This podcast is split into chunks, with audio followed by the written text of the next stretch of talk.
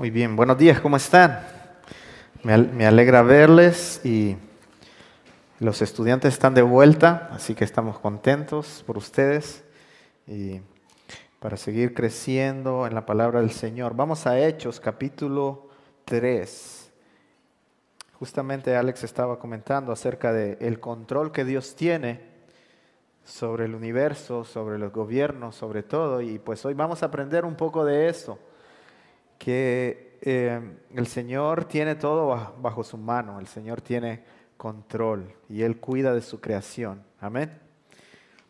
Vamos a, orar y pedirle al Señor pues que dirija este tiempo. Señor, enséñanos a verte como tú eres, Señor.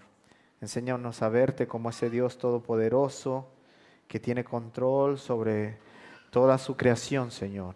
Enséñanos a verte como ese Dios que cuida Señor, de su creación, que cuida hasta de los detalles más pequeños. Enséñanos, Señor, a verte, que aún en medio de la dificultad, Señor, tú nos cuidas y nos mandas medios de gracia. Y Señor, enséñanos a ver la esperanza que tenemos en ti, de que al final de toda, Señor, la historia, tú nos cuidarás para siempre bajo tu mano, Señor. Gracias por escogernos. Oramos en el nombre de Cristo Jesús. Amén. Muy bien, ah, hace algunos años estaba viajando hacia el estado de Texas, el, estado más frío, ¿verdad? No, más caliente. Bueno, hay otros más calientes, pero estábamos ahí viajando para visitar a quien ahora es mi cuñada, pero en ese tiempo no era mi cuñada y iba a, visitarla y conocerla por primera vez. Y una de las cosas que noté cuando llegamos a esa casa ahí fue el caos, la energía y todo el trabajo y la paciencia que se requiere cuidar cuatro niños menores de 10 años en una casa eh, muy pequeña. Eh, ellos ahora son mis sobrinos, pero una de las cosas que más me impactó fue que tres de ellos llegaron a la familia por adopción. Entonces ellos, este, fue la primera vez que yo pude ver de cerca la adopción y, me impactó mucho, porque dije yo, ¿cómo estos niños llegaron a ser parte de esta familia? Porque alguien decidió este, tomar el paso y hacerlos eh, parte de ellos, ¿verdad? Y si usted, usted puede ver cómo dentro de la familia estos son niños parte igual que los otros los queremos igual, los amamos igual, todos los privilegios que los demás tienen, los tienen ellos. Y en este pasaje que vamos a ver hoy, vamos a ver cómo Dios cuida de los más vulnerables. Vamos a ver cómo Dios se preocupa eh, de demostrar de maneras palpables en la creación eh, el cuidado hacia los demás. Entonces hoy vamos a ver un milagro en, Hechos capítulo 3, pero vamos a ver no solamente el milagro, sino qué significa ese milagro eh, ahí en Hechos. Entonces, eh, dividiremos el pasaje en dos, primeramente el milagro y luego, luego la explicación de las, y las implicaciones de este milagro. Entonces, vaya conmigo a Hechos capítulo 3 y vamos a leer los eh, versículos del 1 al 9 para empezar. Cierto día, dice el primer versículo, Pedro y Juan subían al templo a la hora novena, la hora de la oración. Y había un hombre cojo de nacimiento al que llevaban y ponían diariamente a la puerta del templo llamada la Hermosa, para que pidiera limosna a los que entraban al templo. Este viendo a Pedro y a Juan que iban a entrar al templo, les pedía limosna. Entonces Pedro junto con Juan, fijando su vista en él, le dijo, míranos. El que los miró atentamente esperando recibir algo de ellos. Pero Pedro le dijo, no tengo plata ni oro, pero lo que tengo te doy en el nombre de Jesucristo, el Nazareno, anda.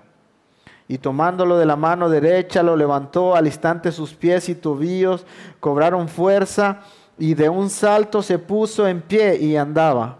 Entró al templo con ellos caminando, saltando y alabando a Dios. Todo el pueblo lo vio andar y alabar a Dios. Y reconocieron que era el mismo que se sentaba a la puerta del templo, la hermosa, a pedir limosna. Y se llenaron de asombro y admiración por lo que le había sucedido. La tradición judía, hermanos, oraba tres veces al día. En la mañana, oraba en la tarde y oraba al atardecer, cuando se ocultaba el sol. Entonces, Pedro tenía la costumbre de ir y orar también. Entonces ellos iban y entraban al templo para poder orar.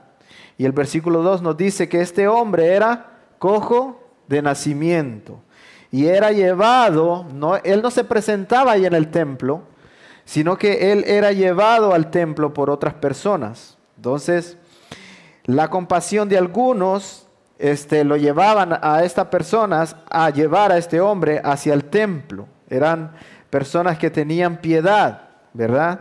Entonces, el lugar, el templo era una zona estratégica para poner a este hombre. Yo no sé si usted ha visto a dónde se ponen las personas a pedir dinero, pero ellos buscan donde hay concurrencia de gente, ¿verdad?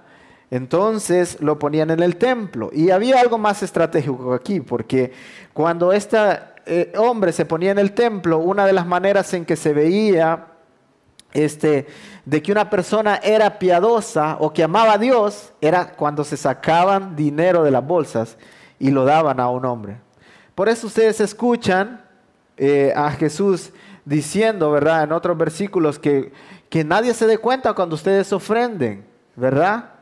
Este, traigan su ofrenda ante Dios, pero lo más importante es la manera que lo dan, no quién los ve, a ustedes. Entonces el versículo 3 nos dice que este hombre, viendo a Pedro y a Juan que iban a entrar al templo, les pedía qué? Limosna. Noten que este hombre no está pidiendo que Pedro y Juan lo sanen de la enfermedad que, eh, que él tiene. Él está pidiendo limosna, lo que las personas podían darle. Entonces este hombre ha vivido toda su vida así, probablemente está acostumbrado a que lo lleven a ese lugar todos los días y él no tiene más expectativas de la gente que recibir unas cuantas monedas. Él no quiere que lo sanen, él está acostumbrado este, y lo único que quiere es algo material. Por su parte, Pedro y Juan han asistido al templo quizás eh, cada día, ¿verdad? A la oración, pero hasta ese momento eh, eh, Pedro no ha decidido sanar, no ha sentido sanar a este hombre. Pero en ese día se dio el milagro y Pedro quizás no andaba mucho dinero, ¿verdad? Dice, yo no tengo oro ni plata, pero lo que yo tengo te doy en el nombre de Jesús Nazareno, anda. Entonces Pedro hizo por este hombre lo que él mismo jamás pudo haber hecho. Y cuando digo Pedro, estoy hablando de lo que Dios hizo a través de Pedro para sanar a este hombre. Porque si Pedro tuviera el poder, hace muchos días Pedro pudo haberlo sanado cuando él iba a la oración cada día, pero no era Pedro, este, sino el poder de Dios a través de Pedro. Entonces dice que Pedro lo tomó de la mano derecha, lo levantó y al instante sus pies y sus tobillos, que dice, cobraron fuerza y de un salto se puso en pie y andaba. Yo no sé si usted ha visto esos pasos de eh, break dance, ¿verdad? Pero que se tiran así y luego se levantan. Este, así me imaginé esa acción. Yo no sé cómo usted se lo imagina, pero dice que de un, de un solo, este hombre se puso en pie y empezó a caminar y dice que estaba saltando y alabando a Dios con ellos y entró ahí con el templo. En otros versículos dice que este hombre se aferró tanto a lo que a estos hombres, a Pedro y a Juan, que no los despegaba, dice. Cualquiera pudo haber hecho eso al saber o al ver el milagro que ellos habían hecho. Entonces, podemos ver en este texto, hermanos, un llamado a la empatía un llamado a sentir lo que otra persona siente, un llamado a hacer algo por aquellas personas que son más vulnerables. Es algo que Dios ha puesto en Pedro y Pedro en obediencia a lo que Dios ha puesto simplemente ejecuta el milagro. Eh, en una de las conversaciones que yo escucho ahí cuando los hermanos están hablando, yo escuchaba a dos de mis hermanos hablando y estaban hablando acerca de la adopción. Y uno le preguntaba al otro, ¿y cuál es la razón por la cual es tan difícil adoptar? Y la respuesta de mi hermano fue, ¿Sabes qué? Una de las razones por la cual es difícil adoptar es porque la iglesia ha dejado la responsabilidad que tiene y se la ha pasado al gobierno y ahora el, el gobierno teniendo control de, eh, de, esta institución es más difícil ahora para aún para los cristianos adoptar. Entonces, la iglesia ha dejado algunas de las responsabilidades que les toca y se las ha dejado al gobierno y ahora lo que pasa es que hace para la iglesia cuidar de los más vulnerables algo que es más difícil.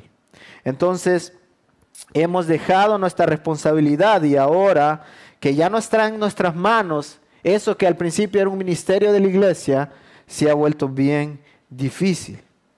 Entonces, Jesús en una plática con sus discípulos, ellos le preguntan en una ocasión, ¿quién pecó? ¿Este o sus padres antes de Jesús hacer un milagro? Y la respuesta que Jesús les da es, no pecó ni este ni sus padres, sino que para que la gloria de Dios se manifieste, este nació así. En Juan 9:3.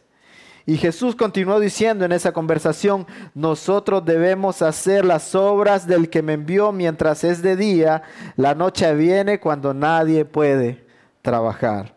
Yo creo que una de las razones por la que hay tanta necesidad en el mundo es porque Dios quiere desplegar su gloria a través de su iglesia.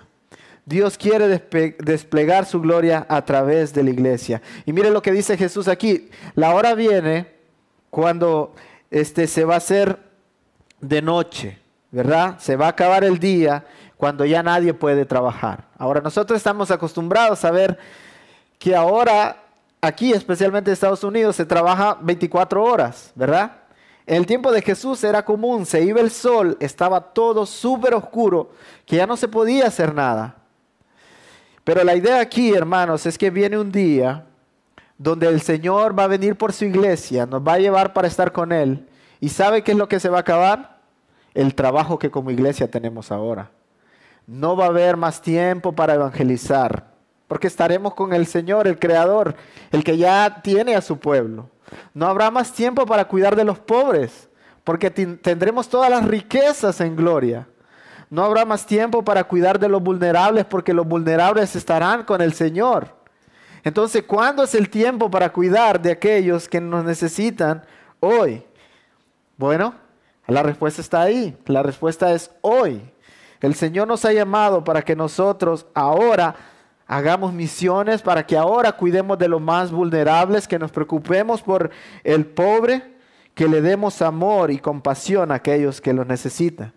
Entonces Pedro le da la mano a este hombre en el versículo 7 y al instante que dice, sus pies y tobillos tomaron fuerza y esto provocó que este hombre tuviera mucha alegría. En el versículo 8 dice, se puso de pie y andaba y entró al templo con ellos, caminando, saltando y alabando a Dios. Entonces, las personas, hermanos, deben conocer a la iglesia como personas que hacen buenas acciones por los demás. En Mateo Jesús dijo que la gente pueda ver en ustedes, que, eh, que la gente pueda ver que hay un Dios por las acciones que ustedes hacen. Entonces, vemos de que este, algo pasó en la vida de este hombre por causa de la compasión que otros tuvieron con él. La vida de este hombre cambió. La vida de este hombre este, pasó de, ser una vida miserable a tener muchas oportunidades por lo, que Pedro hizo o por lo que Dios hizo a través de Pedro. Hace poco en una reunión que tuvimos de Foster Care, eh, el director anunció que alrededor de 70 niños habían pasado por su casa a través de los años. 70 niños. Algunos estuvieron con él por unas semanas, otros estuvieron por meses y muchos estuvieron por varios años. Y siete de ellos van a estar con ellos por el resto de sus vidas porque ellos decidieron adoptarlos. Y cuando usted veía la foto de esa familia, era una, un solo familión, decimos nosotros. Muchas personas, pero lo interesante es que en, en muchos años atrás o algunos años atrás, estos niños no eran parte de ellos. Y hay muchas dificultades que vienen con, con, todo esto, ¿verdad? Niños que han tenido problemas, niños que vienen de abusos en sus casas, niños que sus padres no los cuidaron muy bien, pero esta gente decidió que valía la pena cuidar de esos niños. ¿Por qué? Porque vienen días donde ya no se va a poder trabajar por esos niños. El Señor va a venir por su iglesia y ya no podemos hacer ese tipo de cosas. Y ellos dijeron, ha valido la pena cada este, gota de sudor que nosotros hemos hecho por estos niños. Entonces Jesús también, y en la inspiración de, que le dio a Santiago, dice, la verdadera religión es cuidar de los huérfanos y de las viudas. Entonces, cuando nosotros seguimos con este texto, no solamente vemos la explicación, no solamente vemos el milagro, pero vemos la explicación del milagro. Es el Evangelio revelado a través de este milagro. Dice que después de que este hombre fue sanado, no paraba de seguir a Pedro y a Juan en el versículo 11. Y dice que pasó todo el pueblo lleno de asombro, comenzaba a venir y contemplar el milagro hecho.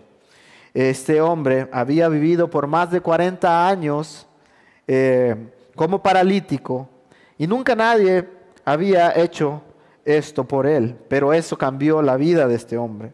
Entonces, este milagro sobrenatural es atribuido inmediatamente por todos los que estaban rodeando a este hombre a las fuerzas satánicas. Y comienzan a decir, este, a, pensar, a mirar a Pedro porque dicen, este hombre tiene poderes especiales. ¡Wow! y lo interesante aquí es que este Pedro cuando hace este milagro no es como muchos otros que vemos ahí haciendo milagros, tratando de enfocarse en el poder que ellos mismos tienen, sino que ustedes saben que Pedro es alguien que no se calla, ¿verdad? Y siempre saca todo aquello que él quiere decir. Y viene Pedro y en el versículo 2 se dice, ¿qué me miran así? ¿Acaso soy yo el que he levantado a este hombre? ¿Acaso es mi poder el que ha levantado o el que ha hecho andar a este hombre?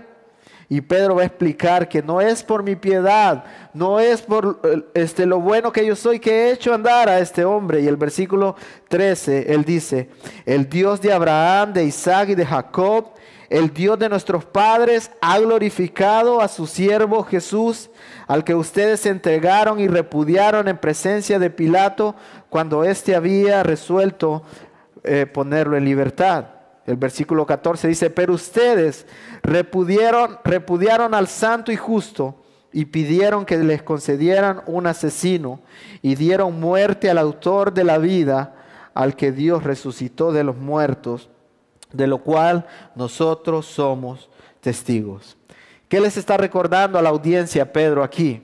Les está diciendo, hace más o menos unos dos meses, y le está recordando especialmente a los judíos, conocedores de la historia y la religión que ellos profesaban, hace aproximadamente dos meses ustedes prefirieron que se les entregara a Barrabás y que se castigara a un inocente, hablando de Cristo Jesús.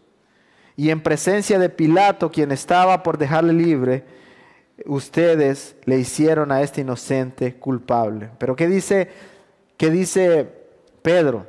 Pero esto era también parte del plan de Dios. El versículo 14 dice, ustedes repudiaron al santo y justo. Y luego Pedro menciona una frase que a mí me parece fascinante en el versículo 15. Dice, ustedes dieron muerte al autor de la vida.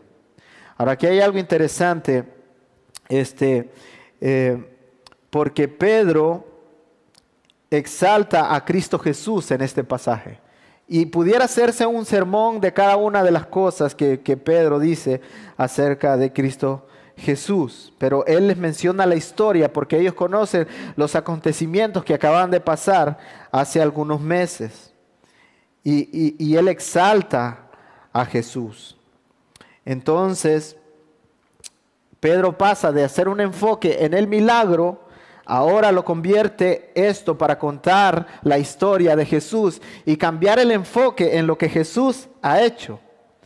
Entonces, una de las cosas eh, eh, en las cuales yo ahora soy más consciente desde que tenemos a nuestro hijo Beckham hace un año más o menos, es de cómo el Señor tiene control de la vida. Cómo el Señor tiene control de la vida. Empezando desde el nacimiento, hubo ocasiones donde no escuchábamos el corazón, tuvimos que correr al hospital y al final pues pudo nacer sin problemas. El Señor tenía control. Y, cuando íbamos en el carro yo tenía una paz tan tremenda porque sabía que el Señor tenía control de la vida de, este niño. Ahora, cuando Becan se levanta en la mañana y, nos levanta a nosotros de paso, ¿verdad? Y empieza a pegarnos ahí eh, este, en, la cara para que nos despertemos. Este, para mí es un milagro cada día ver el corazón de este niño este, latir. Porque nosotros podemos cuidarlo a él de muchas cosas, ¿verdad? De que él no se caiga, de que no vaya a un lugar peligroso, de que no coma cosas, este, de que no se meta cosas a la boca y todo eso. Pero al final nosotros no podemos hacer nada para que ese corazón este, mande sangre a todos los órganos y para que él pueda estar vivo. Y yo estaba recordando esto porque dice aquí, ustedes le dieron muerte al autor de la vida. Jesucristo, hermanos, estaba ahí en la creación. Él es el autor de la vida. Y como estamos tan acostumbrados a levantarnos cada día, nosotros no somos conscientes de que cada latido que sale de nuestro corazón es Jesucristo haciendo lo posible. Entonces, este, cuando Juan escribe, recuerden que cuando Pedro hizo el milagro, Juan estaba con él.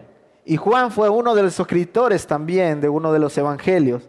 Y Juan escribe en, en Juan 1.1, dice, el verbo estaba en la eternidad. En el principio era el verbo, dice. Y el verbo estaba con Dios. Jesús estaba ahí, ¿verdad?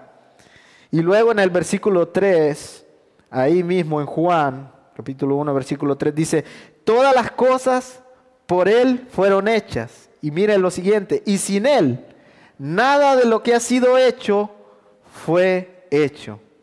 Y luego dice el versículo 4, en Él estaba la vida y la vida era la luz de los hombres. Ahora me, encanta porque más adelante Jesús eh, no está hablando de que eh, como en tercera persona Él habla de sí mismo y dice, yo soy el camino, yo soy la verdad, yo soy la vida. Así que en orden para que nosotros podamos tener vida, ¿A quién necesitamos? ¿A quién es vida? A Cristo Jesús. Entonces, por eso el enfoque cambia de un milagro ahora a quien es la vida, que es Cristo Jesús. Mire cómo lo dice Pablo en Colosenses, esta idea, dice, cómo existía Él antes de todas las cosas, por medio de Él todo se mantiene en orden.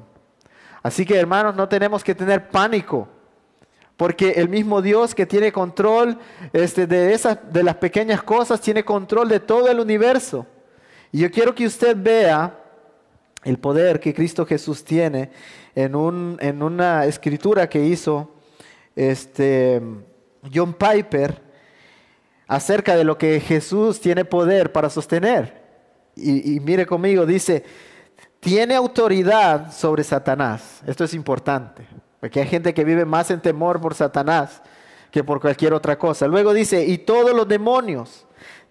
Tiene autoridad sobre todos los ángeles, los buenos y los malos, sobre el universo natural, los objetos naturales, las leyes y fuerzas, las estrellas, galaxias, planetas, meteoritos, autoridad sobre los sistemas meteorológicos, los vientos, las lluvias, los relámpagos, truenos, huracanes, tornados, tifones, ciclones y todo lo que termina en ones, autoridad sobre todos los efectos, maremotos, inundaciones, incendios, autoridad sobre la realidad molecular, atómica, átomos, electrones, protones, neutrones, partículas subatómicas, no descubiertas, física cuántica, estructuras genéticas, el ADN, cromosomas, autoridad sobre las plantas y animales grandes y pequeñas, ballenas y calamares gigantes, todos los peces y todas las bestias salvajes, todos los animales y plantas invisibles, bacterias, virus, parásitos, gérmenes, autoridad sobre todas las partes y funciones del cuerpo humano, cada latido del corazón, cada respiración del diafragma, cada salto eléctrico a través de un millón de sinapsis de nuestro cerebro autoridad sobre las naciones, sobre gobiernos, congresos y legislaturas y presidentes y reyes y primeros ministros y tribunales, autoridad sobre todos los ejércitos, armas, bombas, terroristas, autoridad sobre la industria, los negocios, las finanzas, la moneda, la autoridad sobre todo entretenimiento, diversión, esparcimiento y medios de comunicación, sobre la eh, investigación, la educación, la ciencia, el descubrimiento y la autoridad, sobre todo crimen y violencia, sobre todas las familias y barrios y sobre la iglesia y sobre cada alma y cada momento de cada, de cada vida que vivirá. Hermanos, el Señor tiene control sobre todas las cosas, partículas pequeñas y grandes sobre el universo.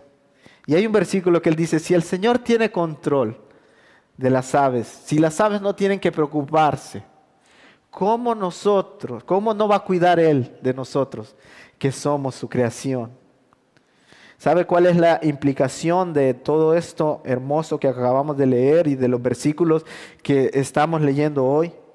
Que Jesucristo tiene la autoridad sobre todo, sobre todos, y lo más importante, Él está contigo.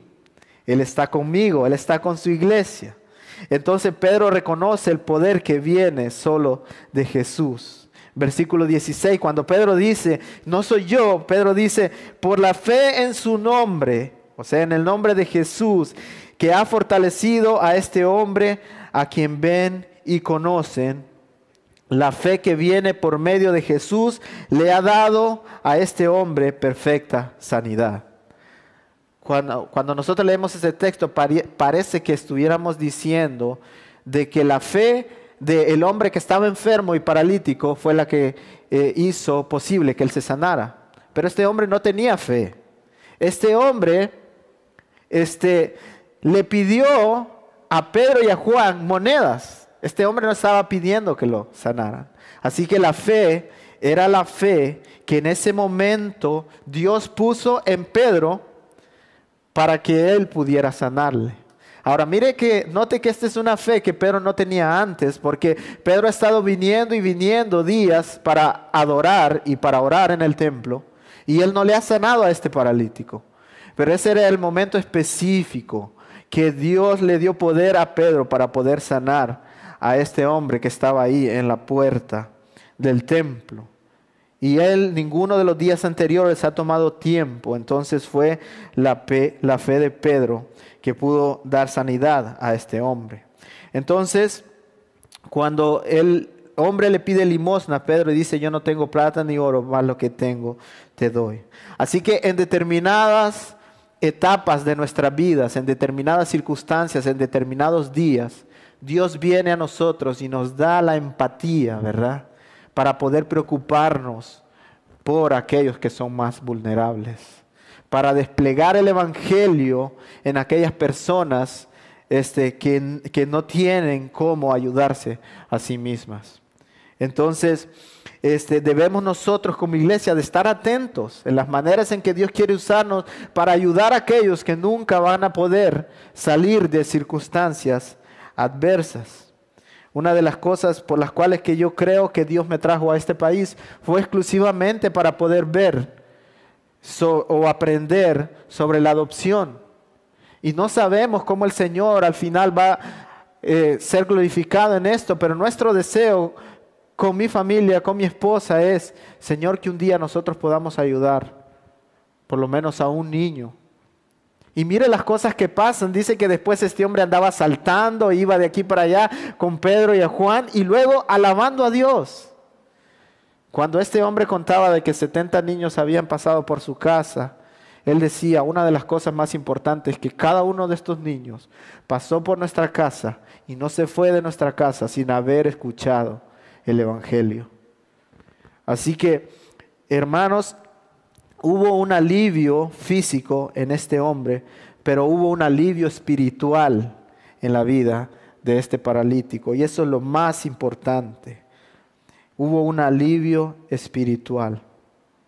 Mire lo que Dios está haciendo y, lo que se va a hacer consumado cuando Cristo Jesús venga. En el versículo 21 dice, a este el cielo debe recibir, hablando de Cristo Jesús, hasta el día de la renovación de todas las cosas. Entonces Cristo Jesús tenía que irse para qué? Para que viniera el Espíritu Santo, su iglesia fuera formada. Y un día Dios viene y, y va a renovar todo este mundo.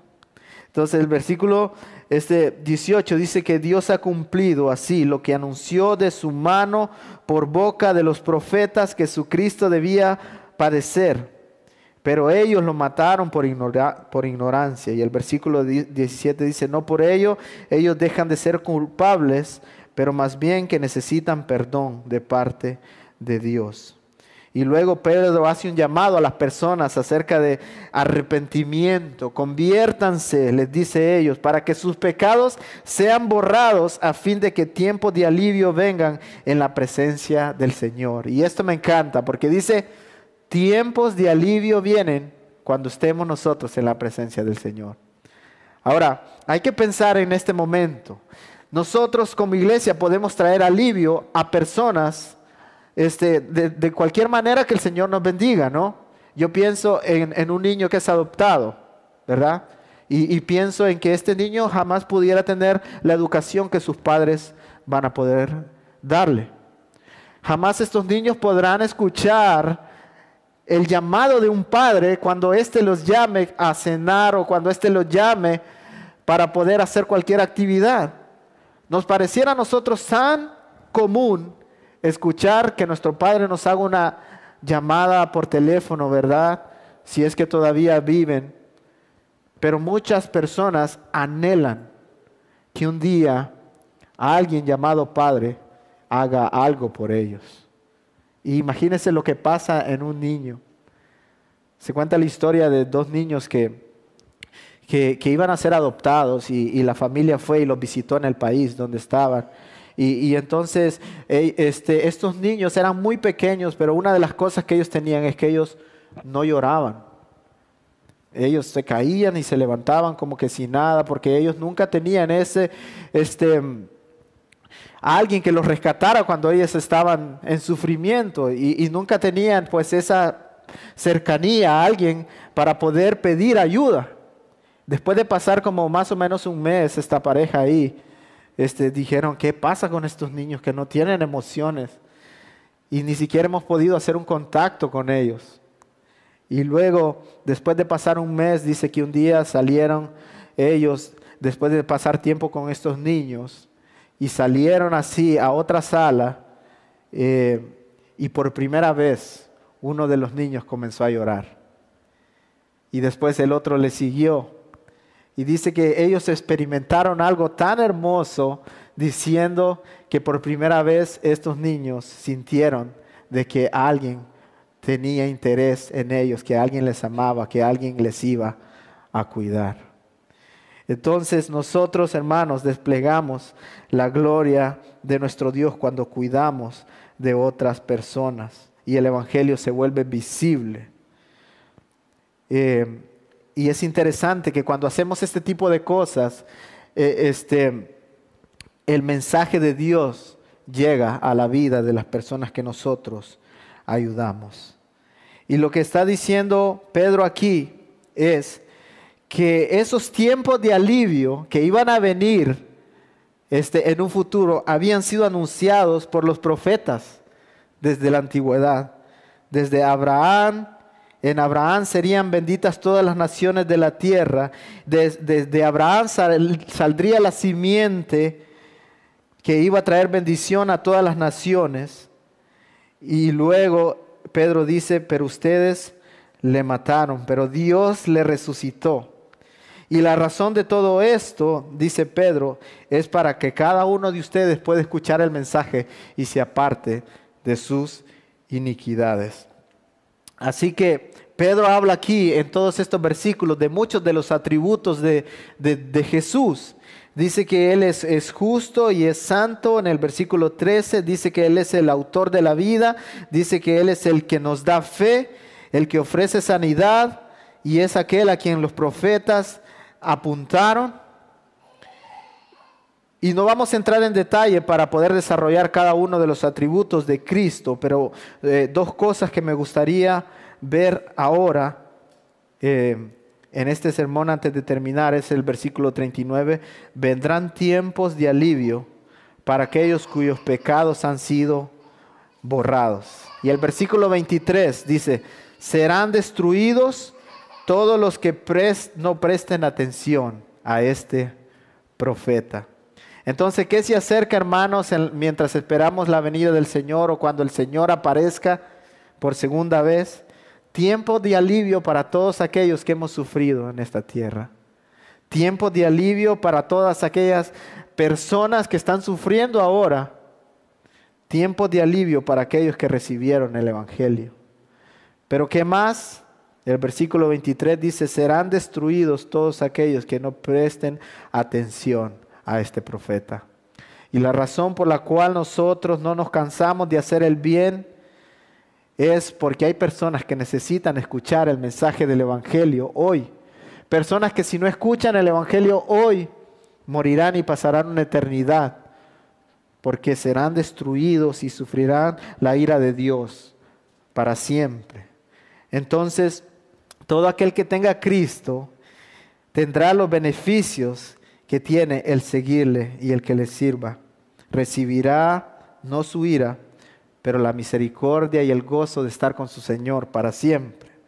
Así que, a manera de conclusión, hermanos, yo quiero que usted se vaya con algunos pensamientos, y es que Jesucristo es el creador y el gobernador de todas las cosas. Él tiene controlada cada partícula subatómica, tanto en este salón como en el universo entero mantengamos la esperanza, pues aunque vemos muchas veces caer, a este mundo caer a pedazos, Él tiene control y Él hace cosas y permite cosas para su gloria. En segundo lugar, la idea de que los cielos nuevos y la tierra nueva van a venir un día, hermanos, es más la idea de que un día Dios va a renovar la tierra en que nosotros estamos y la hará hermosa y, y no habrá sufrimiento Mire lo que dice Romanos 8:21, porque también la creación misma será liberada de la esclavitud de corrupción a la libertad gloriosa de los hijos de Dios. Nos espera un lugar hermoso donde no habrá sufrimiento, no habrá dolor. Si usted lee Isaías 65, me encanta, tantas cosas buenas que nos esperan, pero e, esta, esta imagen es hermosa. Dice, el lobo y el cordero serán apacentados juntos y el león comerá paja como el buey, y el polvo será el alimento de la serpiente, no afligirán ni harán mal en, en todo mi santo monte, dijo Jehová. Toda la creación será renovada. Así que si usted no tiene la oportunidad de ir a Kenia y ver ahí todo el safari y todo eso hermoso, ahí lo va a ver y va a ser más hermoso porque usted va a poder acercarse a los leones. Entonces, otra de las cosas, hermanos, que esto nos enseña es que la enfermedad, las dificultades en la vida, las pérdidas en este mundo, todo, todo, todo, el Señor lo permite porque Él sabe de qué Él está haciendo y renovando la creación. Y si no, bueno, no vamos a ser renovados completamente en esta vida, pero sabemos de que seremos renovados y todo será perfecto, toda enfermedad se irá, todo dolor se irá cuando el Señor venga por su iglesia y nosotros estemos con Él. Ahora quisiera terminar con la idea de que hay una decisión que tomar. Si usted no tiene esperanza hoy, Dios ha enviado a su Hijo para que usted se dé cuenta de que usted no puede arreglar las cuentas con Dios y que usted es un pecador. Cristo fue llevado a la cruz fue llevado como un inocente, murió y, fue resucitado y ahora está a la diestra del Padre esperando venir un día para dos cosas. Número uno, para traer alivio a todos aquellos que han esperado por toda su vida, cualquiera que sea el alivio que usted ha estado esperando. Y número dos, para traer castigo a todos aquellos que no se rindieron y que no pidieron perdón por sus pecados y que no les sirvieron. Pero para nosotros, como cristianos, hermanos, es un gran gozo saber que ese día de la venida del Señor nosotros tendremos alivio. Alivio no por un día como una pastilla que usted se toma o por cuatro horas. Alivio por la eternidad. Sirvamos a nuestro Dios, a ese Dios que tiene control de todas las cosas y que sigue haciendo milagros hoy. Así que si el Señor decide sanarnos hoy o quitarnos la carga que tenemos, gloria a Dios. Pero sabemos por seguro de que el Señor ha dicho de que en este mundo tendremos dificultad. Así que si nos quita algo, probablemente debemos esperar de que algo más vendrá.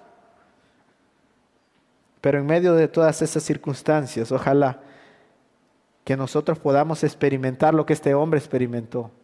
Que no tenían plata lo que le ofrecieron, que no tenía oro, pero que había algo mejor que él recibió. Y fue el gozo de recibir la salvación y después tener la oportunidad de adorar a Dios adentro del templo. Gocémonos en Cristo porque nosotros tenemos la salvación. Oremos.